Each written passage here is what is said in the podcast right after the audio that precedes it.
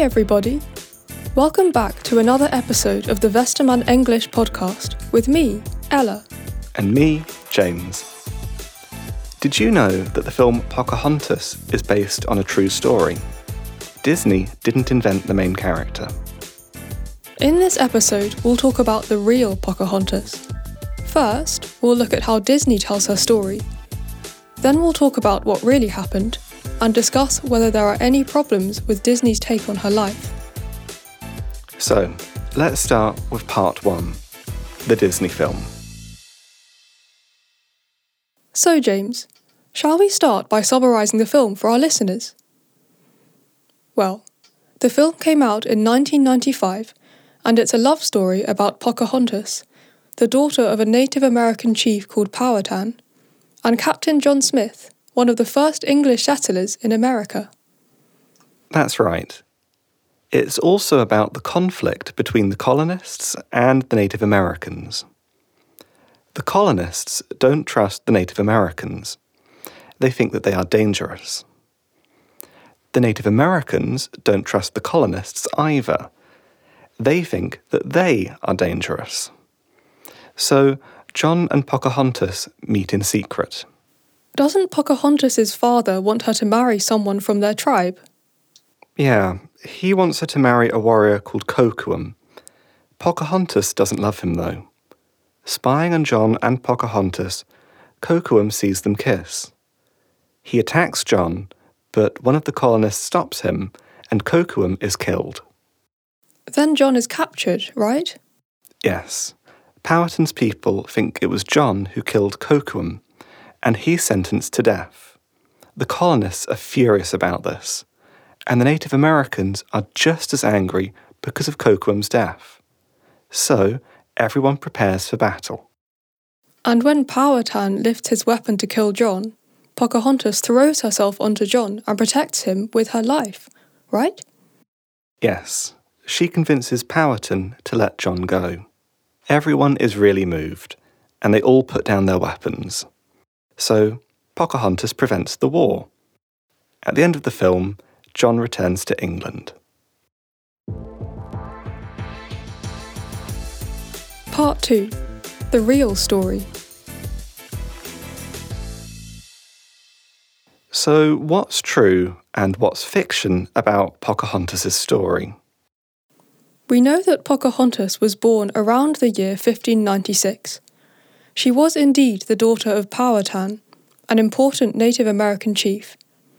It's also true that she met the English colonists who built Jamestown. But Pocahontas was just a nickname. Her real name was Matoaka. And most importantly, she never fell in love with John Smith, or he with her, and she probably never saved his life. So, where does the story come from then? From a book written by Smith.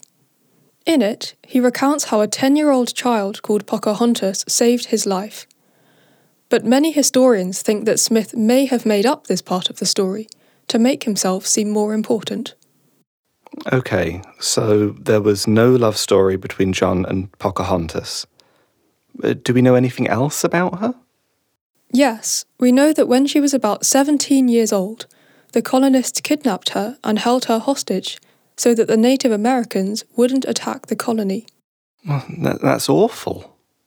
And this is only what we know from the colonists' writing. Many indigenous people pass stories down from one generation to the next.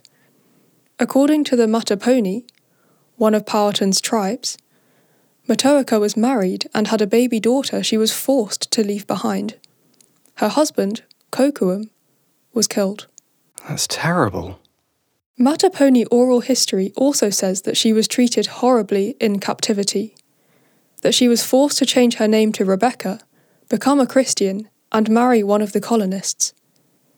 The colonists wrote that she wanted to adopt Christianity and that she fell in love with her new husband. Hmm. I find that hard to believe. She married one of the people who kidnapped her? Yes, and they had a child.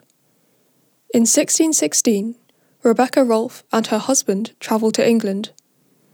Historians agree that the colonists probably wanted to show how much like an Englishwoman she had become. They hoped to get financial support for the colony, While in England, Matoaka fell ill and died at the age of about 21.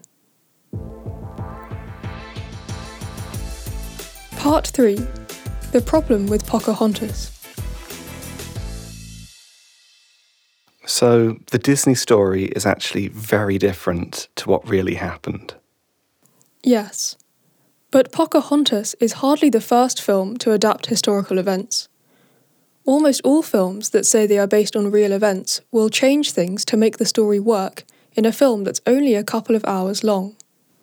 Hmm. And in fairness, Pocahontas is about a Native American heroine.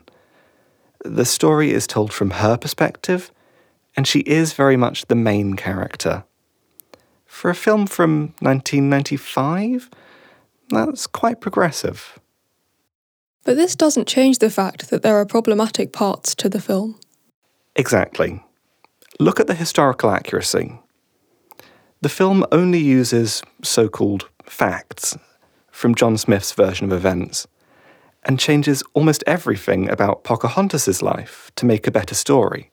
It completely ignores the oral history of the Mattaponi people while making money off of one of their most famous ancestors. Equally, the film downplays the violence of colonialism. Millions of Native Americans were killed or exploited by the Europeans, but the film makes it all seem less gruesome. Yes, you could say that Pocahontas is a children's film. But if you need to change so much history to make the film child friendly, why make the story into a children's film at all? That's a good question. And what's more, the film contains a lot of stereotypes about Native Americans. Children who watch it could come away with completely the wrong idea about Native Americans. Yes, and the film even contains some language that could definitely be considered racist. Now, these terms are usually used by the bad characters in the film, but even so, they're not things that I would want children to learn from the film and then maybe use in real life not realizing that they can be harmful to other people. Over to you.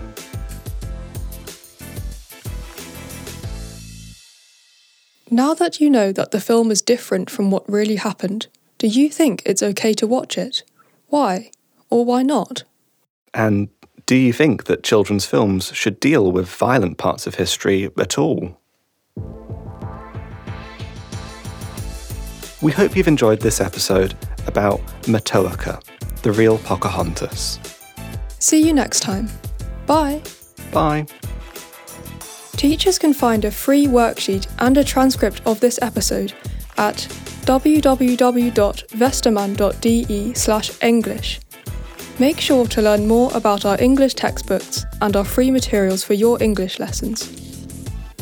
The Westermann English podcast is produced by Niels Respondek and recorded at Whiteline Music. The speakers in this episode are Ella Collier and James Gough. Text by Inga Birth. Music by AudioHub.com.